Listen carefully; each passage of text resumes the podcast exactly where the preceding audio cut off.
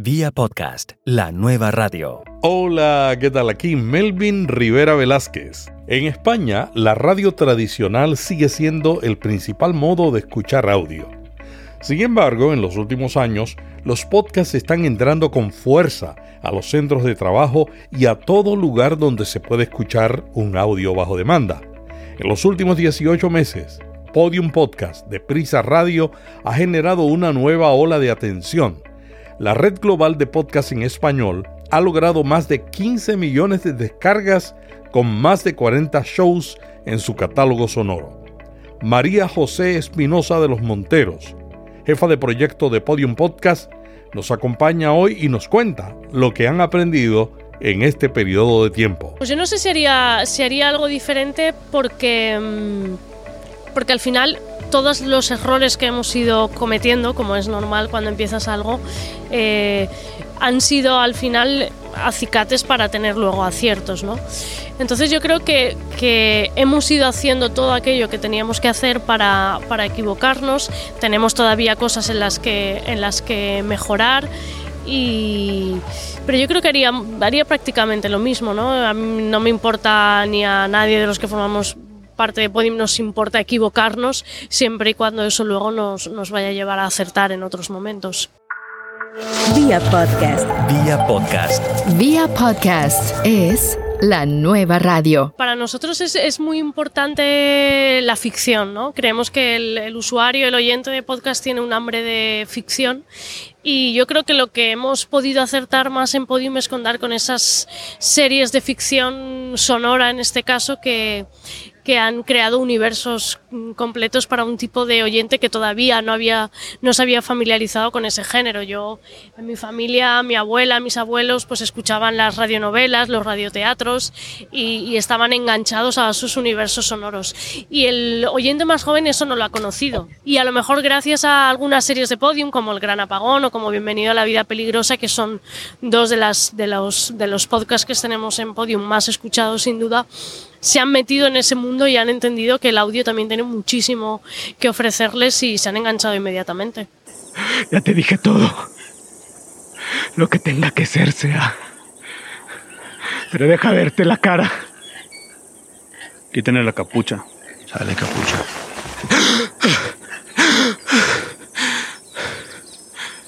Lino. A tus órdenes, Ramoncito. ¡Puto Lino! ¡Basira! Nos vemos en el otro lado de la luna, Ramoncito. Buenas noches, Ramoncito.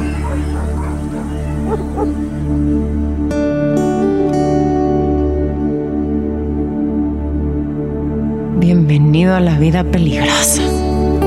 Una obra de Arturo Pérez Reverte, adaptada y dirigida por Guillermo Arriaga. Contar historias ha regresado, o quizás nunca se fue. Durante la mayor parte de la historia humana, la literatura se ha hablado en voz alta. La Iliada y la Odisea fueron cantadas, incluso después de que las narrativas se escribieron, fueron más escuchadas que leídas. Antes de la era moderna, cuando la impresión nos trajo los libros y la alfabetización se generalizaba, la lectura era un acto oral. ¿Por qué ha regresado el arte de contar historias? Pues yo creo que, vivimos en un, en un mundo realmente con, con no sé, un mundo bastante caótico, ¿no? Si lo, si lo piensas. Y, y, yo creo que todos necesitamos tiempo para evadirnos. Y de la misma manera, yo lo digo muchas veces, que en el siglo XIX fueron las novelas, en el XX fue el cine y en el XXI están siendo las series de televisión y los videojuegos como esos relatos que nos están contando historias. Yo creo que el podcast se debe incorporar a eso. Ya se ha incorporado en, en países como Estados Unidos pero en español y en España en, en, concreto todavía falta. Entonces yo creo que lo que hay es un, unas ganas, una necesidad absoluta de, de evadirse y de que te cuenten buenas historias. Podium Podcast ha sido la primera red de una cadena de emisoras en España y en América Latina que ha creado contenidos no reempacando los programas de radio, sino considerando el nuevo medio. ¿Han encontrado alguna diferencia entre el podcast y la radio? Si nos fijamos en el mercado norteamericano, la NPR, por ejemplo, que es una radio pública, hace podcasts eh, maravillosos y ha sabido encontrar esa diferencia fundamental entre la radio y el podcast. Yo soy de las que piensan que el podcast y la radio no son excluyentes, todo lo contrario, eh, que son eh, perfectos compañeros de viaje. La diferencia para mí fundamental es que la radio sigue siendo el medio caliente, el medio vivo en el que informarse, en el que seguir la actualidad más inmediata. Y el podcast lo que permite es la reflexión, es, un, es algo más reposado. En el caso de Podium todos Intentamos que todos nuestros podcasts sean atemporales, que se puedan escuchar eh, tiempo después y tengan la, la, misma vigencia. Y a lo mejor lo que permite el podcast es un, un tempo narrativo que, que la radio, por su estructura, por su parrilla perfectamente cuadriculada, no permite. ¿no? La radio te permite crónicas de tres minutos con mucha suerte, pero si quieres hacer un, un documental sonoro como Podium, que en total, como V, las cloacas del Estado en Podium, que son dos horas y media, eh, serializado, pues eso en la radio sería muy difícil, ¿no? Entonces yo creo que, que las grandes diferencias están ahí. En el podcasting, durante el último año han habido muchas discusiones sobre cuánto debe durar un podcast. ¿Cuál es la duración promedio de un podcast de los que ustedes producen? Pues para nosotros está en torno a los 20 minutos, ¿no? Porque vemos que es el tiempo eh, en el que, bueno, son los trayectos que para ir al trabajo, cuando estás cocinando, cuando estás eh, haciendo en el gimnasio, cuando estás sacando al perro. Nosotros creemos que, que, esa es la duración más o menos en, el que, la que el oyente, el usuario puede escuchar con una escucha atenta, como es el caso de, del podcast, que es otra de las grandes diferencias con la radio, ¿no? La radio acompaña, el podcast se mete en tu cerebro directamente a través de los, de los auriculares. Nosotros creemos que está en torno a los 20 minutos. Eso no significa que haya podcast de 5 que funcionen o podcast de 2 horas que funcionen perfectamente. ¿Dónde escuchan más los podcasts de Podium? Pues ahora mismo tenemos casi un 50-50, un 50% dentro de nuestras propiedades, que sería en nuestra página web y en nuestra aplicación, y otro 50% en las distintas plataformas de, distribución como iVoox, iVoox, eh, Pocket Cast y, toda otra, otra serie de agregadores. Podium Podcast ha entrado al mercado norteamericano de la mano de Univision Recientemente, Univision adquirió el 25% de las acciones de la red Revolver, convirtiéndose así en uno de los principales referentes del podcasting en castellano en el mundo. Pues ha sido una experiencia, la verdad es que muy, muy interesante, porque era la, primera vez que la hacíamos. Sabíamos que por el tipo de contenido de Bienvenido a la Vida Peligrosa, pues era un, el primer gran, contenido global eh, que iba a llamar la atención de, todo el público eh, de, habla, de habla hispana. está grabado en México, eh, todos los actores son mexicanos, el acento es un acento mexicano norteño, y a pesar de eso, que muchas veces se habla de, de esas barreras lingüísticas o de acento, nosotros no lo hemos notado en absoluto. Se ha consumido muchísimo el podcast en España, se ha consumido en México y nos interesaba mucho la alianza con Univision, sobre todo por su proyección en Estados Unidos. ¿no? Y yo creo que ha ido muy bien también que, es posible que repitamos con, otros, con otros productos que pensemos que sí que tengan esa vocación, esa vocación transversal, ¿no? en la que el idioma sea lo importante. ¿Cuántas veces han sido descargados los principales podcasts de Podium? Sí, nosotros ahora estamos, eh, hemos superado ya las 15 millones de descargas, que para nosotros es una cifra muy importante. Hay un gran punto de inflexión ahí, que es la serie de Bienvenido a la Vida Peligrosa, que es una, una gran superproducción y que a nosotros nos ha servido mucho eh, para posicionarnos, para visibilizar eh, a Podium, también como arrastre al resto de, de productos. Bienvenido es ahora mismo la serie más escuchada junto con El Gran Apagón. Las dos están en torno a los 2 millones y medio, 3 millones de, descargas. Y luego ha habido series documentales como V, las cloacas del Estado, que es esa serie de investigación sobre un comisario español eh, metido en todos los, los mm, eh, en todas las cloacas del Estado, nunca mejor dicho, que, ha, tenido un gran boca a boca, ¿no? un gran boca a oreja, se ha ido recomendando mucho y ha superado el, millón de descargas. Entonces yo diría que esos son nuestros tres mm, shows más escuchados.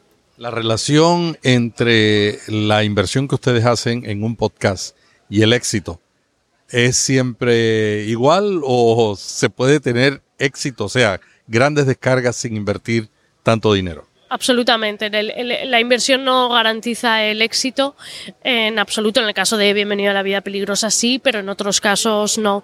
Y tenemos podcasts eh, mucho más eh, humildes como La Redada o como Mañana Empiezo que, que, están cosechando muchísimo, muchísimo éxito, ¿no? Yo creo que al final se trata de dar el, la clave, ¿no? Y, eso no siempre se acierta, porque si supiéramos cuál es la, fórmula mágica, pues todos lo, haríamos. ¿no? Entonces, se trata de ir probando, eh, tener un poquito de intuición y luego que la cosa funcione. ¿Cuánta gente trabaja en Podium? Nosotros somos un, núcleo pequeñito de, unas cuatro personas más o menos y luego lo que sí que tenemos es ese gran acompañamiento de toda la compañía de Prisa Radio que en sus, en sus distintas em, divisiones, como puede ser propiedad intelectual, como puede ser comunicación, marketing, tecnología o desarrollo, nos van, nos van ayudando. Pero ese núcleo es un núcleo pequeñito que esperamos que, vaya creciendo. Luego es verdad que cada podcast tiene su eh, pequeño equipo, ¿no? Pero veces son equipos efímeros que se forman eh, mientras se produce el podcast y cuando el podcast ya está producido desaparece. Entonces, como núcleo pequeño que siempre está, unas cuatro personas más o menos y luego va, va variando por ejemplo, un podcast como El Gran Apagón, eh, que en la última temporada contó con 60 actores, pues imagínate, pues casi estamos hablando entre actores y, gente de técnica, pues 65, 66 personas. Y luego hay podcasts que los lleva una única persona o dos personas, ¿no? Entonces, depende mucho del tipo de, de podcast. La cadena Prisa está presente en Latinoamérica. ¿Cómo planean extender esta estrategia de podcasting a todo este continente? Pues como, como sabéis, Prisa Radio tiene emisoras en, en, Chile, en Argentina, en Panamá, en México y en Colombia. Y justo ahora estamos empezando ese gran salto a Latinoamérica, donde cada una de esas emisoras va a hacer podcasts locales para eh, podcasts de contenido local, ¿no? Eh, porque nosotros entendemos que a lo mejor Bienvenida a la Vida Peligrosa sí, pero hay otro tipo de podcasts más pegados a, a un universo eh, español que, no puede interesar tanto en Panamá. Entonces ellos van a empezar a producir eh, podcasts locales. La página web y la aplicación de, Podium va a tener, va a ser posible que cada uno de esos países configure su home con cada uno de, sus productos y luego va a haber una serie de eh, podcasts de series globales como Bienvenido a la Vida Peligrosa, como El Gran Apagón, que sí que viajan perfectamente a través de, todos esos países y, en las que el idioma español es lo, importante, ¿no? Entonces, yo creo que esa suma de producto local más grandes superproducciones globales, mm, esperemos que nos dé buen resultado. Si volvieras a comenzar en cero para iniciar una, una red de podcast como Podium Podcast, ¿qué harías diferente? Pues yo no sé si haría, si haría algo diferente porque, mm, porque al final todos los errores que hemos ido cometiendo, como es normal cuando empiezas algo, eh, han sido al final acicates para tener luego aciertos, ¿no? Entonces yo creo que, que hemos ido haciendo todo aquello que teníamos que hacer para, para equivocarnos, tenemos todavía cosas en las que, en las que mejorar y, pero yo creo que haría, haría prácticamente lo mismo, ¿no? no me importa ni a nadie de los que formamos parte de Podium nos importa equivocarnos siempre y cuando eso luego nos, nos vaya a llevar a acertar en otros momentos. ¿Cómo se sostiene la red de Podium? Nosotros tenemos eh, patrocinios mm, verticales horizontales por, show. Eh, tenemos también a través de las de, eso con presencia gráfica, también hay cuñas eh, pre-roll y, post-roll. Y lo que estamos trabajando desde hace muy poco y es lo que nos está dando grande, grandes satisfacciones eh, a nivel de contenido y también de, de, económica son los branded podcasts, ¿no? Asociarnos con marcas, crear productos para ellos como eh, Correos, las aerolíneas Iberia o Endesa. Son tres de, de las marcas con las que hemos creado esos branded podcasts, productos creados exclusivamente para ellos que sin embargo tengan una proyección universal, ¿no? Que el oyente quiera escuchar ese contenido independientemente de si hay una marca detrás. Y luego también hemos trabajado los podcasts patrocinados, eh, episodios concretos patrocinados y, estamos un poco ahí en esas tres vías, ¿no? Patrocinio global y vertical, cuñas pre-roll y post-roll, episodio patrocinado y branded podcast. ¿Qué tal los pasajeros, Ruth? Los pasajeros bien. ¿Qué quieres decir? Nada. Ruth, nos conocemos. ¿Te preocupa algo? He estado consultando el panel de ruta antes de venir. ¿Y? No estoy de acuerdo con lo que vamos a hacer. ¿Y qué vamos a hacer? Yo se lo diré. Vamos a viajar a 1954, un año plagado de acontecimientos. Marruecos y Vietnam firman sus tratados de independencia. Mao Zedong se convierte en el primer presidente de la República Popular China y soviéticos y estadounidenses celebran las primeras reuniones sobre la prohibición de las armas atómicas. Y un gran año para la cultura. Elvis Presley graba su primer disco. François Sagan publica Buenos días Tristeza y Tolkien los dos primeros libros del Señor de los Anillos sin olvidarme de nuestro amigo Ernest Hemingway, a quien perseguimos en nuestro anterior viaje, que recibió el Premio Nobel de Literatura. ¿Hay diferencias en la manera en que se narran las historias en España?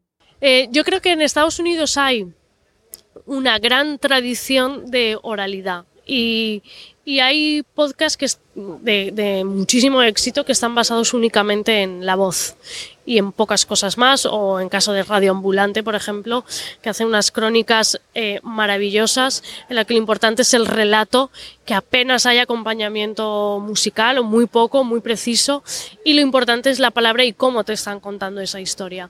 Yo creo que a veces en España eh, funcionan otros formatos distintos. El formato puramente eh, conversacional de nicho, es decir, si a alguien le gusta mucho la historia, no le importa estar tres horas escuchando un podcast donde hablen de la caída del Imperio Romano, independientemente de a veces la calidad de ese sonido, no hablo de las, de las opiniones. Y luego a la vez creo que les gustan mucho las grandes superproducciones sonoras, es decir, cuando nosotros hemos estrenado El Gran Apagón o Bienvenida a Vía Peligrosa o, o algunos de otros productos, les llama mucho la atención eso, ¿no? Y yo creo que en Estados Unidos hay, hay productos maravillosamente editados, montados a través de narrativa, pero creo que allí importa mucho más el, storytelling, ¿no? Y aquí eh, nos movemos en esos dos polos tan, tan distintos. Muchas gracias. ¿Algo más que quieras añadir para los que escuchen este podcast, que son casi todos productores de podcast o que planean eh, iniciar un podcast? ¿Qué tú le recomendarías a alguien que, que planee entrar con un sentido profesional, aunque sea por pasión? Pues eh, en primer lugar que tenga paciencia, porque, porque a veces cuesta y no, no tienen que, desesperar de alguna manera. Y luego yo creo que entre todos los que producimos podcast y escuchamos podcast, lo, que tenemos que hacer es eso que yo llamo a veces evangelización del podcast, ¿no? Es decir, ir contando a toda la gente con la que nos movemos lo, apasionante que es el, mundo del podcast, empezar a, que el podcast sea algo contagioso casi, ¿no? Eh, porque es verdad que cuando alguien escucha podcast por primera vez ya repite siempre. No conozco a nadie que haya escuchado por primera vez y haya dicho a mí esto no me interesa. Entonces, que por un lado tengan paciencia y que por otro lado, pues entre todos intentemos hacer este, este mundo mucho más grande. Muchas gracias a María José Espinosa de los Monteros, jefa de proyecto de Podium Podcast, que ha abierto su corazón y nos ha compartido todo lo que han aprendido en este primer año y medio de producción. Felicitamos a Podium Podcast, animamos a todos los podcasters de América Latina a compartir sobre esta experiencia e inspirarse para lograr que el podcast siga elevando su nivel de calidad y lleguemos y alcancemos a más gente. Se despide Melvin Rivera Velázquez, coach de podcasting. Este es un programa para ayudarte a crear un contenido sonoro de calidad. Así podrás conectarte, desarrollar tu comunidad, establecer confianza y lograr tus objetivos. Te invito a hacerte miembro de la comunidad de Facebook Solo Podcasting. Esa es la mejor manera de mantenerte al día sobre este cambiante medio. Diariamente, podcasters dialogan allí sobre las noticias y tendencias de esta industria. También te invito a visitar Vía Podcast FM, el sitio con más recursos en castellano sobre cómo usar un podcast en una estrategia de marketing digital. Y ya comenzamos dos cosas en Vía Podcast FM. Número uno, un resumen de las noticias más importantes del podcasting cada día de lunes a viernes. Y número dos, iniciamos nuestro boletín que se envía todos los miércoles. Te invito a suscribirte a este boletín. Hasta la semana que viene.